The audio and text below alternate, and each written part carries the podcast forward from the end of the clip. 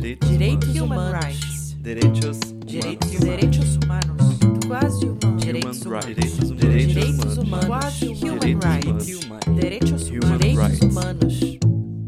Olá, esse é o Máquina de Direitos, o podcast que mostra como giram as engrenagens do sistema interamericano de direitos humanos. Eu sou Flávia Piovesan, professora doutora em Direito e atualmente integro a Comissão Interamericana de Direitos Humanos. Aqui nós vamos conversar com diferentes atores do sistema para que a nossa atuação seja entendida melhor, mesmo por quem não faz parte das instituições e organizações que compõem o sistema. A ideia é justamente abrir portas para diálogos que sigam para além do programa. Por isso, sejam todas e todos muito bem-vindas e bem-vindos. Nesse episódio, nós vamos falar sobre o sistema de casos. Vejam, há o direito de petição à Comissão Interamericana de Direitos Humanos. E o direito de petição consolida a capacidade processual do indivíduo no âmbito internacional na luta por direitos e por justiça. Se nós tomarmos até genuinamente a origem do right of petition, nasce o direito de petição para proteger direitos e para denunciar abusos e irregularidades. Isso se projeta à arena internacional e se nós formos à Convenção Americana de Direitos Humanos, o artigo 44 empodera todo e qualquer grupo de pessoas ou entidade não governamental legalmente reconhecida em um Estado ou outros, não é, ou mais Estados membros da organização, para apresentar à comissão denúncias de violação da convenção por um Estado parte. O primeiro olhar que nós temos, nós da comissão, o primeiro informe que nós apreciamos é o informe de admissibilidade. Então, esse é o primeiro passo. Portanto, temos que avaliar se a petição, se o caso pode ser admitido. Então, estamos em período de sessões e amanhã mesmo teremos todo dia dedicado ao sistema de casos, que nós vamos enfocar casos de alta complexidade sensibilidade em informes de admissibilidade. Portanto, foram respeitados os requisitos de admissibilidade do artigo 46. Quais são eles? Um deles é o esgotamento prévio dos recursos internos. Portanto, para que uma petição seja admitida, há de ser esgotado o recurso interno. Portanto, nós, nós temos que oportunizar ao Estado a possibilidade do Estado responder a graves violações de direitos humanos. Se ele não o fizer, ou se o fizer de maneira insuficiente, o caso então pode ser aberto pela Comissão Interamericana. Há demais requisitos do artigo 46. É aberta a petição, nós então prosseguimos para a etapa de fundo, etapa de mérito, em que, à luz do devido processo legal, será escutado, haverá aí o prazo para que o Estado se manifeste, as vítimas, a sociedade civil, as organizações, e aí a comissão então vai decidir este relatório de mérito, em que nós vamos avaliar se realmente se caracteriza a responsabilidade internacional do Estado por violação a direitos humanos, aos direitos aqui consagrados pela Convenção Americana. E mais do que isso, é, à luz da reparação integral, nós vamos demandar do Estado que possa, à luz da responsabilidade internacionalmente reconhecida, que à luz do Instituto da Reparação Integral possa remediar e de alguma forma aí nós adotamos medidas a serem implementadas pelo Estado, que podem envolver medidas financeiras, econômicas, pagamento de indenização, que pode envolver o combate à impunidade, o dever do Estado de investigar, processar e punir uma violação. Em nome de garantias de não repetição, pode envolver a adoção de novos marcos normativos, a adoção de novas políticas públicas, a adoção de programas de capacitação, por exemplo, com relação a atores, agentes públicos. Envolve ainda Muitas vezes, a demanda para que o Estado reconheça a sua responsabilidade internacional no campo aí das violações. E eu comentava também que nós criamos o Observatório de Impacto Estrutural, porque é muito emocionante perceber o quanto o mandato da Comissão Interamericana pode contribuir para transformar realidades, para fortalecer políticas públicas, para aprimorar marcos normativos e para fortalecer a tríade que move o sistema interamericano: direitos humanos, democracia e Estado de Direito na região. Eu lembro que o sistema interamericano salvou e salva vidas, contribuiu para desestabilizar as ditaduras no Cone Sul, contribuiu para impulsionar processos de justiça de transição, contribui ainda para fortalecer a institucionalidade democrática e para dar vez e voz aos grupos e pessoas em situação de maior vulnerabilidade. E encerro lembrando que sempre há de se ter abertura é, para os novos temas e há uma agenda aí pulsante de temas que nos chegam como direitos digitais, mudança climática, empresa direitos humanos, então novos temas que demandam aí a construção de novos estándares interamericanos.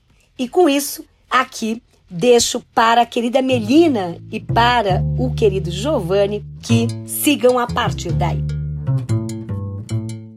Olá, hoje o nosso assunto é o sistema de petições e casos da Comissão Interamericana de Direitos Humanos. Para conversar sobre isso, a gente recebe primeiramente o Henrique Napoleão, que é doutor, mestre e graduado em Direito pela Universidade Federal de Minas Gerais e também pós-doutor em Direito, em Democracia e Direitos Humanos, pela Universidade de Coimbra. Ele é advogado e consultor jurídico da Comissão Interamericana de Direitos Humanos. Além disso, é pesquisador visitante no Instituto de Pesquisa das Nações Unidas para o Desenvolvimento Social. Ele foi pesquisador visitante da Universidade do Texas, professor convidado do Instituto Interamericano de Direitos Humanos, professor da Faculdade de Direito Milton Campos, professor e pesquisador da Universidade Federal de Minas Gerais e professor convidado da Escola Judiciária da Amapá, da Fundação Pedro Leopoldo e do Centro de Atualização em Direito da Universidade FUMEC. Tudo bem, Henrique? Tudo bem, Giovanni. Permita-me cumprimentar a minha amiga e colega de Comissão Interamericana, professora Marina, saudar também você, Giovanni, professora Flávia Piovesan, professora Melina e a magistrada Terezinha Astolfi Carzeta. Importantíssima iniciativa de todas e todos vocês. Destaque em especial é, como importante a atenção que a nossa magistratura mais ilustrada tem dado aos temas de direitos humanos. Parabéns pela iniciativa.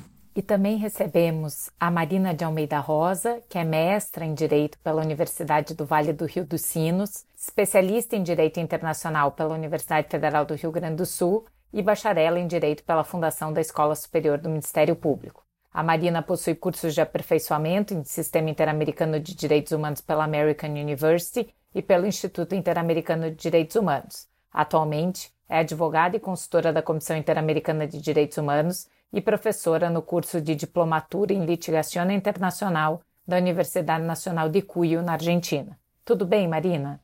Olá, professora Melina, tudo bem? Muito obrigada pelo convite.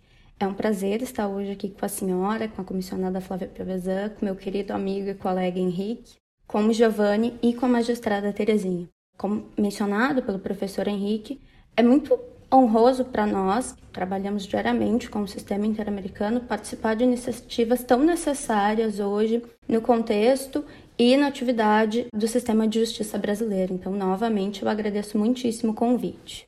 Muito obrigado pela sua presença também, Marina. E eu já queria começar te perguntando o que é o chamado Sistema de Petições e Casos da Comissão Interamericana. E eu também agradeceria se você pudesse contar para a gente um pouquinho mais sobre como a comissão divide os trabalhos para dar conta dessa função. Então, Giovanni, o sistema de petições e casos da Comissão Interamericana de Direitos Humanos, ele está inserido dentro das funções da Comissão de Proteção e Promoção dos Direitos Humanos nas Américas. Ele abarca todos os estados que fazem parte da Organização dos Estados Americanos, tanto aqueles estados que ratificaram a Convenção Americana sobre os Direitos Humanos, quanto aqueles estados que não ratificaram. O sistema de petições e casos me parece que é sempre o mais conhecido e das atividades mais famosas da Comissão Interamericana. Ele consiste basicamente no recebimento de denúncias de violações de direitos humanos por parte de qualquer pessoa, grupo de pessoas ou entidade não governamental que apresentam essas denúncias à Comissão Interamericana em contra de um dos Estados membros da OEA.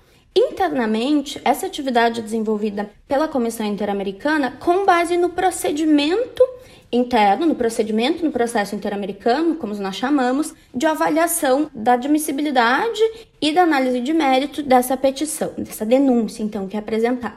Então, a primeira equipe que faz a análise dessas petições é a chamada equipe de estudo inicial.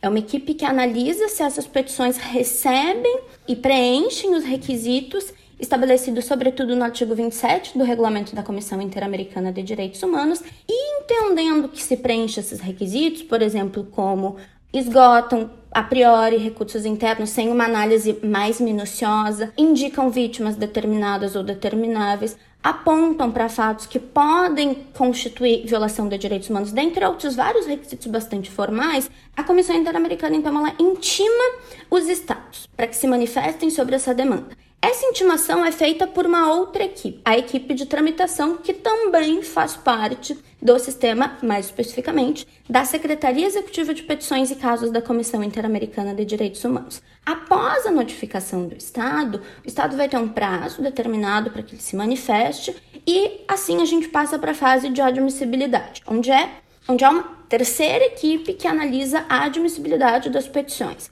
se as petições preenchem os requisitos previstos, sobretudo no artigo 46 da Convenção Americana sobre Direitos Humanos, se houve esgotamento dos recursos internos, se há litispendência internacional ou não, se houve observância do prazo de seis meses e mesmo, que é uma atividade muito relevante no âmbito de admissibilidade, se os fatos narrados pelas partes podem caracterizar uma violação de direitos humanos. A partir disso é que a gente fala na existência de um caso, a partir de um informe de admissibilidade. Ou poderia ser um informe de inadmissibilidade que vai arquivar o caso. Havendo um informe de admissibilidade, a gente inicia o caso. E o Estado vai ser novamente intimado a se manifestar, a parte vai ser intimada a apresentar réplica à manifestação do Estado, o Estado apresentar tréplica, e a gente entra no quarto grupo de trabalho dentro da Comissão Interamericana, a quarta equipe, que é a equipe de casos. A equipe de casos faz a análise de mérito dos casos que já foram feitas as admissibilidades. Mas, para além da análise de mérito, a equipe de casos também é responsável pelas de eventuais defesas e apresentação de casos perante a Corte Interamericana de Direitos Humanos. Essas são os quatro mais comuns atividades. Mas a gente também tem um outro grupo dentro do sistema de petições e casos que ele nem sempre é tão lembrado porque a atividade desenvolvida por eles tem crescido nos últimos anos que é a equipe de soluções amistosas. Também dentro do procedimento de petições e casos, é possível que exista uma solução amistosa. Então, a qualquer momento, os estados ou as partes podem propor uma solução amistosa que vai ser coordenada pelos comissionados juntamente com a equipe de soluções amistosas. Obrigada, Marina, por nos pintar essa paisagem tão completa aí da análise das estruturas, das engrenagens da comissão que analisam aí as petições que chegam e do sistema de casos. E o que eu queria ouvir do Henrique é sobre um dos pontos que a Marina antes tocou sobre o filtro de admissibilidade. A gente sabe que só um percentual muito pequeno dos casos que vão à comissão chegam efetivamente a serem admitidos e no olhar de alguém que está dentro da comissão. Qual a razão ou as razões desse baixo índice de admissibilidade dos casos, Henrique? Obrigado, professora Melina, pela pergunta. E para bem responder a sua pergunta, eu entendo ser importante mencionar um primeiro filtro, um filtro anterior à admissibilidade, que é o filtro de estudo inicial. A comissão publicizou dados estatísticos sobre esse filtro e também sobre o filtro de admissibilidade. No seu último relatório anual, o relatório anual 2020, a comissão mencionou em particular os dados mais recentes, os dados consolidados de 2019 e de 2020. Os nossos ouvintes podem consultar esses dados. Esse documento, o relatório anual 2020, está disponível no site da comissão. De qualquer modo, eu vou mencionar aqui os principais deles de forma verbal. Em 2019, de 2.534 denúncias recebidas pela comissão, 1.971, aproximadamente 78% do total, foram rechaçadas. 95, mais ou menos 4% do total, ensejaram por parte da comissão um pedido de informações adicionais e 468, mais ou menos 18% do total, seguiram adiante. Percebam, portanto, que dos 100% de denúncias recebidas, 18% seguiram adiante e 4% houve uma solicitação de pedido de mais informações. a grande maioria delas é rechaçada já nesse filtro de estudo inicial. Os dados de 2020, pessoal, são muito similares aos de 2019. A comissão recebeu no ano passado 1.990 petições. Dessas, novamente, um percentual de 78%, 1.561 denúncias, foram rechaçadas. 98 ensejaram pedido de mais informações, isso correspondeu em 2020 a cerca de 5% do total das denúncias recebidas, e 331, mais ou menos 17% do total, seguiram adiante. A comissão também indicou, nesse mesmo relatório, quais são ou quais foram os principais motivos de rejeição em estudo inicial. E isso é de interesse para quem pensa a admissibilidade, porque na fase de estudo inicial, é, vários dos requisitos que também são examinados em admissibilidade são levados em conta, ainda que seja em caráter preliminar ou uma leitura é, menos aprofundada, como corretamente apontou a doutora Marina. E pois bem, nesses casos ou nessas denúncias rechaçadas em 2019 e em 2020, os motivos mais comuns para o rechaço foram descumprimento do artigo 28 do regulamento, que é algo que aí sim a fase de estudo inicial é a fase adequada para se analisar, são aqueles requisitos formais que a Marina mencionou, nome, nacionalidade, endereço para correspondência, é, apontar vítimas ou que sejam vítimas identificáveis, etc.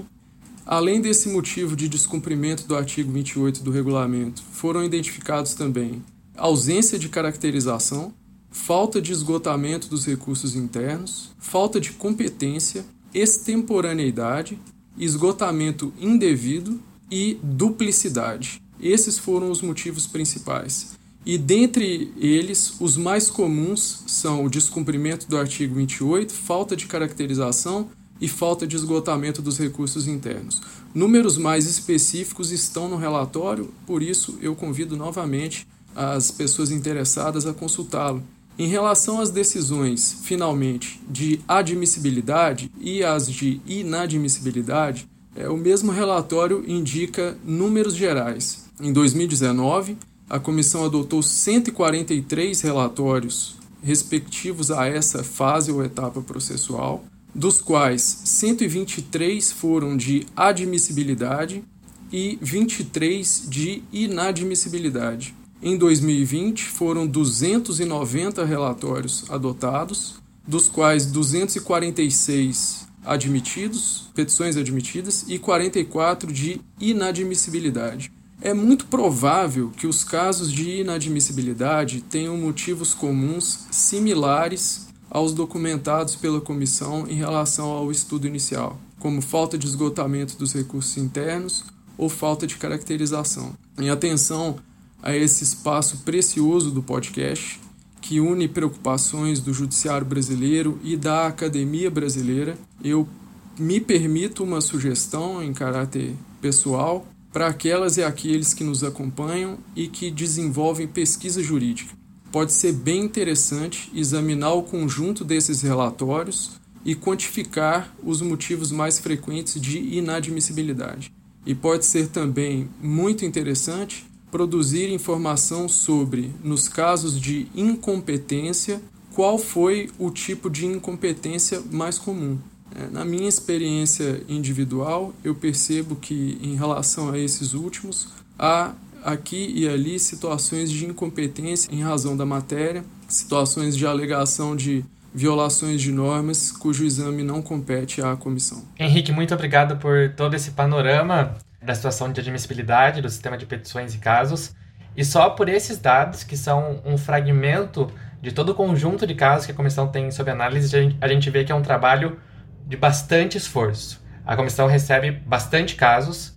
É, com certeza, nesses relatórios anuais da comissão, também o nosso público pode acompanhar esse volume e também esse trabalho contínuo que a comissão faz para dar conta de toda essa demanda, mas infelizmente a gente também observa que há uma demora na apreciação de casos, o que já foi chamado inclusive de um elefante na sala da Comissão Interamericana por alguma parte da doutrina. Tomando isso em conta, eu gostaria muito que a Marina nos contasse um pouco sobre como a comissão, nos últimos anos, tem trabalhado para conseguir superar essa situação de atraso processual e dar respostas cada vez mais céleres e efetivas para as vítimas.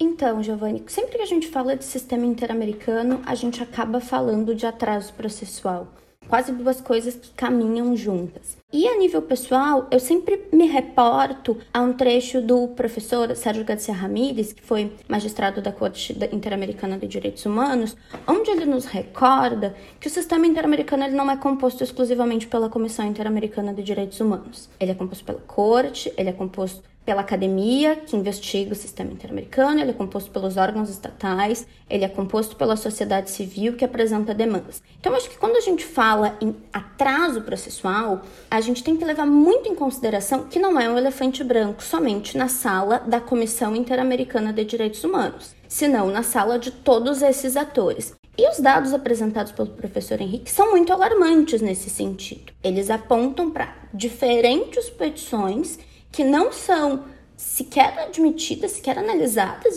a nível de admissibilidade, porque elas não preenchem determinados requisitos. Então, quando a gente vai falar de atraso processual, a gente tem que analisar todos os atores que estão envolvidos. E nos últimos anos, a comissão tem desenvolvido estratégias para envolver todos esses atores. Quais são essas estratégias?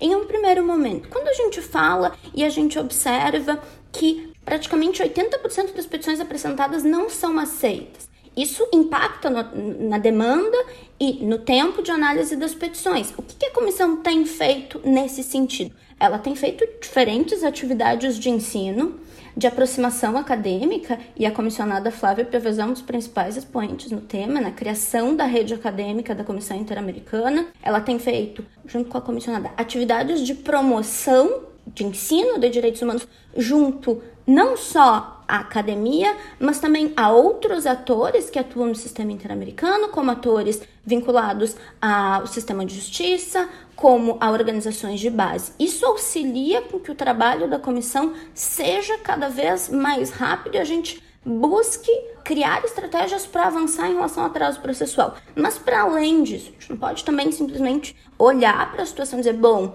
que, internamente a gente faz? A gente não precisa fazer nada a nível interno, a gente só tem que trabalhar com os outros atores. Não.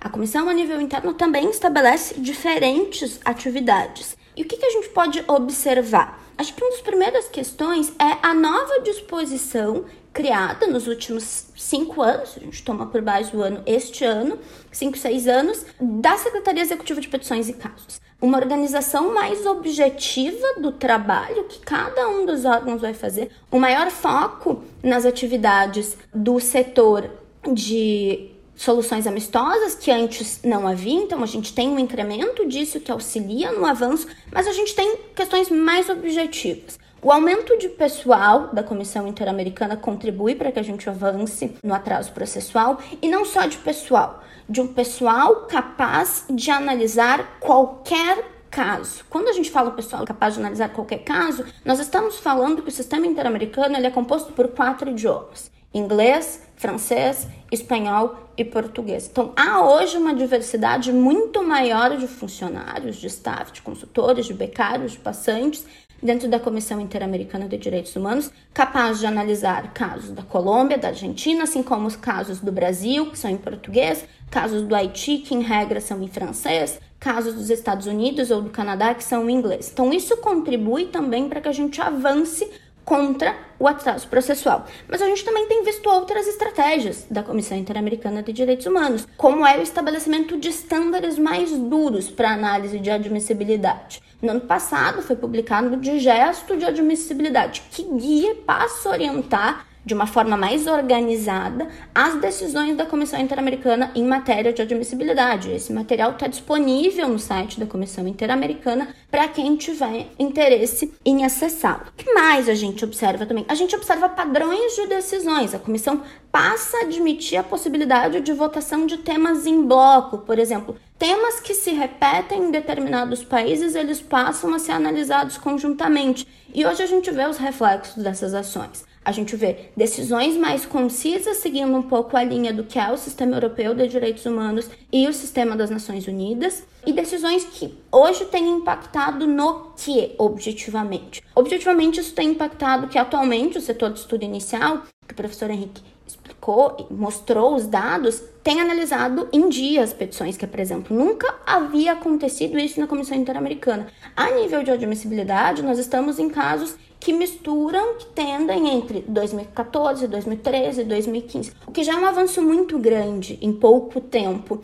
Esse ano, o setor de casos já enviou, antes do ano terminar, 34 casos à Corte Interamericana de Direitos Humanos. É o ano onde, ao longo de toda a história da comissão e da Corte, a comissão enviou o maior número de casos à Corte. E o que a gente vai observar por conta disso é que, com o aumento do número e do volume de trabalho, e a busca para a gente movimentar e a gente acabar com o atraso processual, a gente vai ter uma maior confiabilidade por parte das organizações da sociedade civil, um maior interesse da academia, uma maior participação dos estados. Então a gente tem buscado criar estratégias não só internas, e para mim isso é muito fundamental que a gente pense a questão de atraso processual a partir dessa perspectiva, não só estratégias a âmbito da Comissão Interamericana de Direitos Humanos, mas em âmbito de outros atores, de outros fatores, porque de nada adianta a comissão colocar em dia todas as suas atividades quando a gente tem a determinação de algum prazo específico, se solicita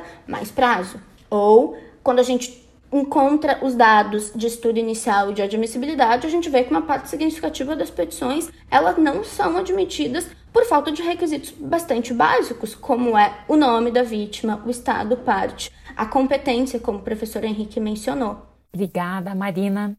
A gente vê, enfim, que a comissão passa por um período de intensa transformação no que diz respeito ao sistema de casos também porque são muitos os casos que chegam hoje e a comissão continua, pelo menos dentro de uma estrutura original que foi pensada não para esse volume de casos. E já que esse volume de casos chega e existe uma promessa na Convenção Interamericana de Direitos Humanos para responder cada um deles, é, como é que a comissão seleciona o que ela analisa ou o que ela quer analisar dentro disso que a gente tem chamado de mandato transformador da Comissão Interamericana, Henrique.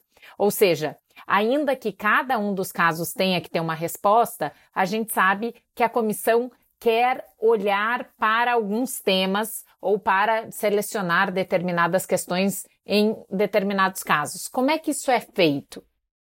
A comissão analisa petições e casos segundo a regra geral do critério cronológico essa regra geral convive com priorizações que seguem outros critérios que já foram publicizados e descritos pela comissão em documentos de planejamento e em documentos de prestação de contas e de comunicação. Dentre eles, mais recentemente, o seu comunicado de imprensa número 19 de 2021. Esse comunicado de imprensa e os demais documentos indicam os seguintes critérios de priorização. Primeiro, a priorização de petições e casos que atendem a situações e temas conjunturais ou cujos parâmetros podem contribuir para enfrentar essas situações ou temas conjunturais. Um ótimo exemplo se refere ao contexto da pandemia de Covid-19, que eu considero uma das mais graves violações de direitos humanos ou uma das graves, mais graves crises e situações de direitos humanos dos últimos 100 anos.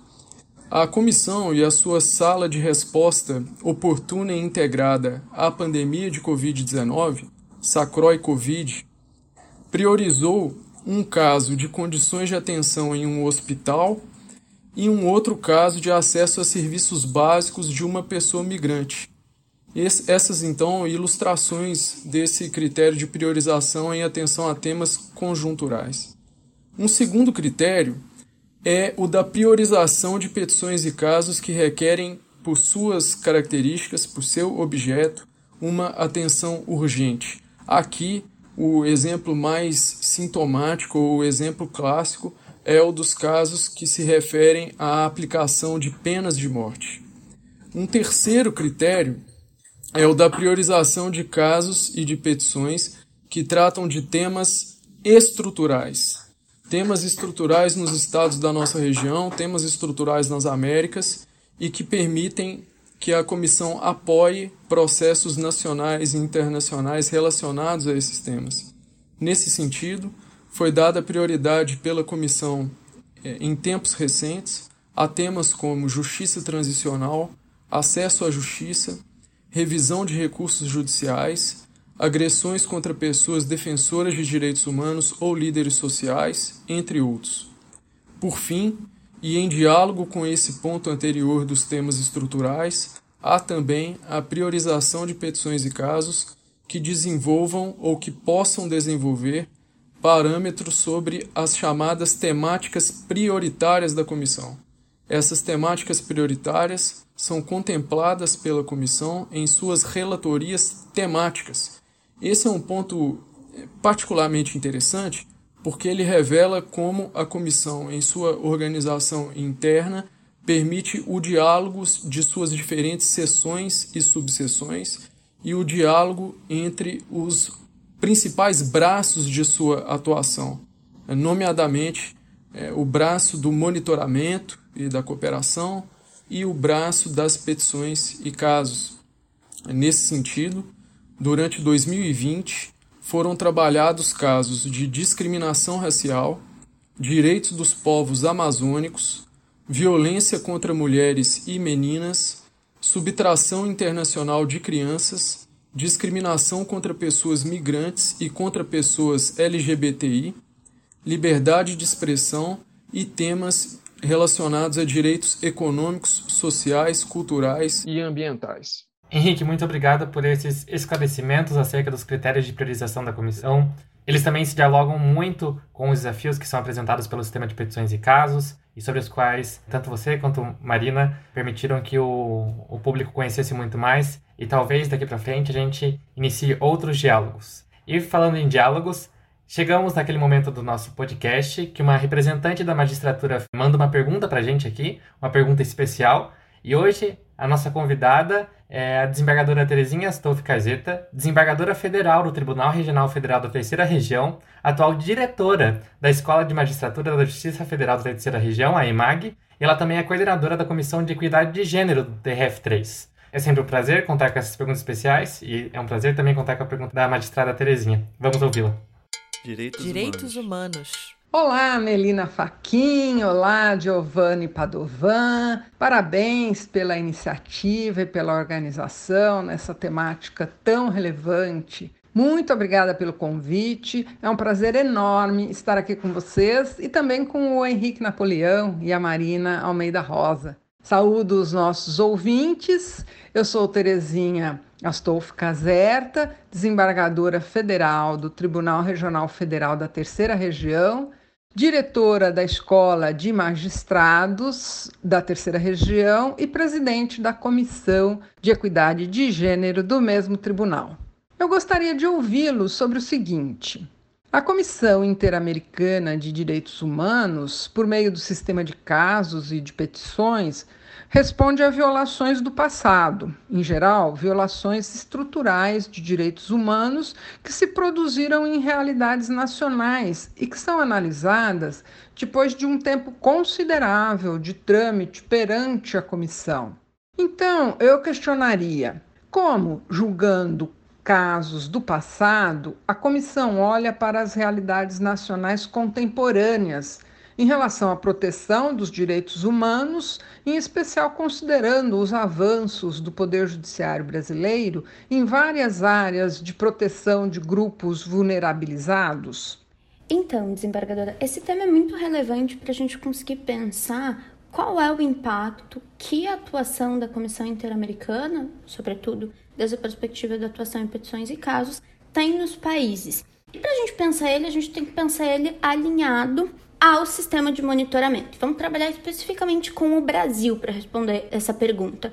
Quando a gente analisa os dois informes sobre a situação de direitos humanos no Brasil, o informe da visita de 97, publicado em 1998, e o informe da visita de 2018, publicado em 2021, a gente observa que algumas violações analisadas pela Comissão Interamericana de Direitos Humanos são as mesmas. Isso demonstra que há violações estruturais nos estados, especialmente no estado brasileiro, nos outros estados da região não é diferente. O que vai impactar no fato de que quando a gente analisa um caso da, datado da década de 90, dos anos 2000, ou até mesmo antes, a gente ainda vê essas violações ocorrendo no Brasil.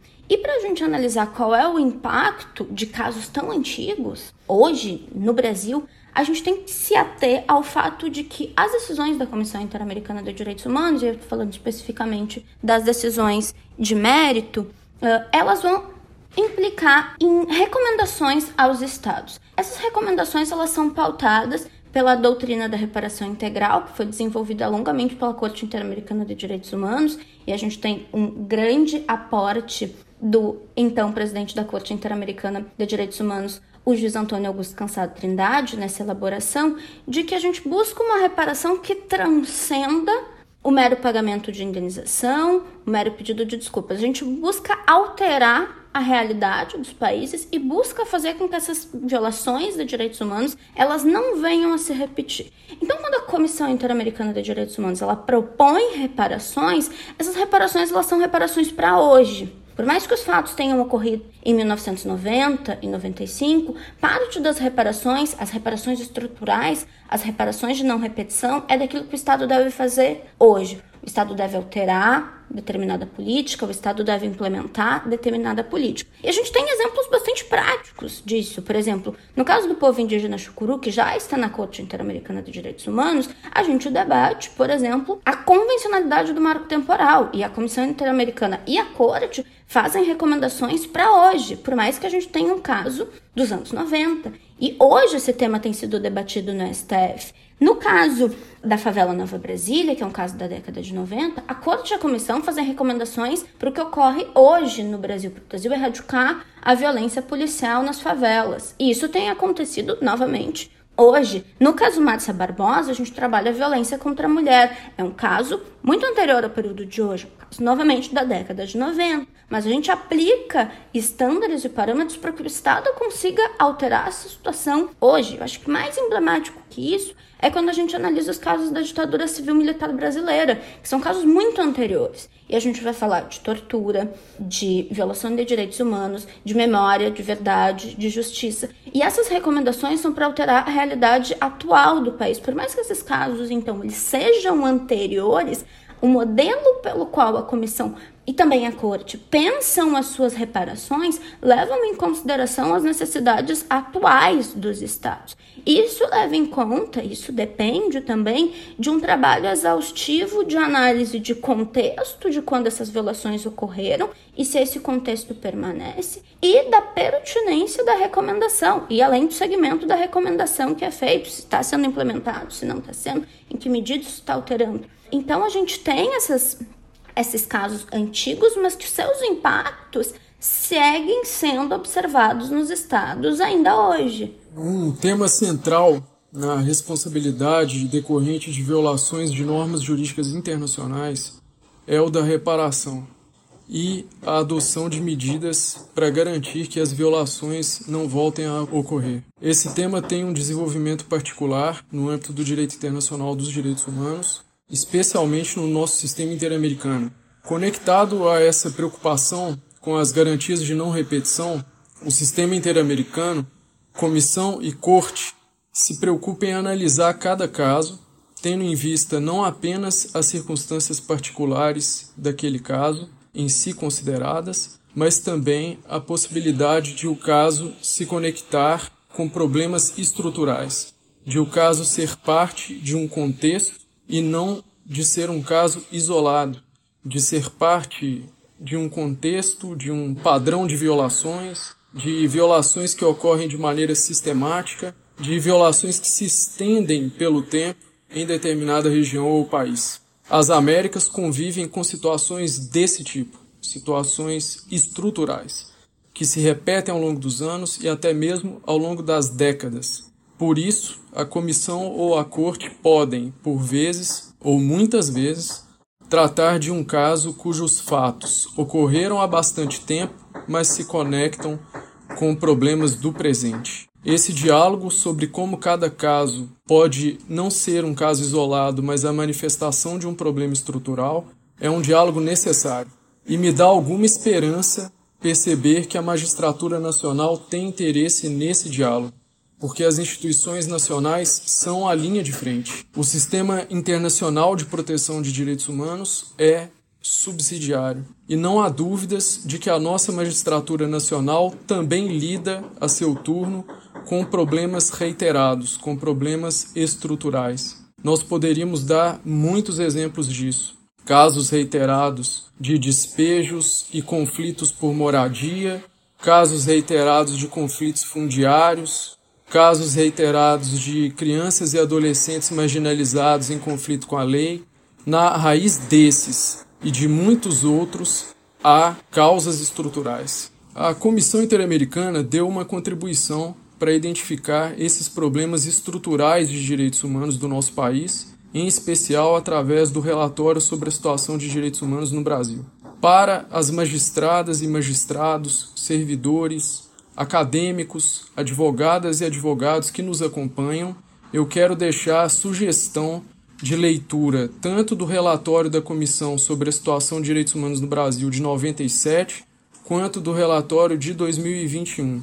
Nessa leitura, é um exercício interessante identificar quais são os temas repetidos. Pensar em como o judiciário e a sociedade podem contribuir para superar esses problemas. Transformar esse pensamento em ação essas são tarefas urgentes para as presentes gerações. Muito obrigado, Marina. Muito obrigado, Henrique, por mostrarem um pouco mais sobre as engrenagens que movem o sistema de petições e casos dessa máquina de direitos, por mostrarem também o impacto que as recomendações que surgem desse sistema de petições em casos têm nas realidades concretas e como elas desvelam práticas estruturais que devem estar sob a atenção da sociedade brasileira como um todo e da sociedade interamericana. Eu acredito que esse foi um excelente debate, com muitos pontos de reflexão para a gente seguir a partir daqui. De novo, muito obrigado. É isso aí, Giovanni. Queria agradecer a Marina e o Henrique por nos ajudarem a mostrar as engrenagens da Comissão Interamericana de Direitos Humanos e tornar o sistema interamericano uma realidade mais palpável e conhecida por todas e todos nós aqui dentro do cenário jurídico brasileiro. Agradeço. Em breve a gente volta com novos episódios. O Máquina de Direitos é um projeto produzido pela Podsim e conta com o apoio do Tribunal Regional Federal da Terceira Região, da Escola de Magistratura e do Núcleo de Estudos em Sistemas de Direitos Humanos da Universidade Federal do Paraná. Espero que tenham gostado do papo. Compartilhem, nos ajudem a semear essa cultura de direitos humanos e até o próximo episódio. Muito obrigada. Direitos, direitos humanos. Direitos, direitos, direitos humanos quase humanos, direitos humanos, direitos humanos, quase human rights, direitos humanos, direitos humanos,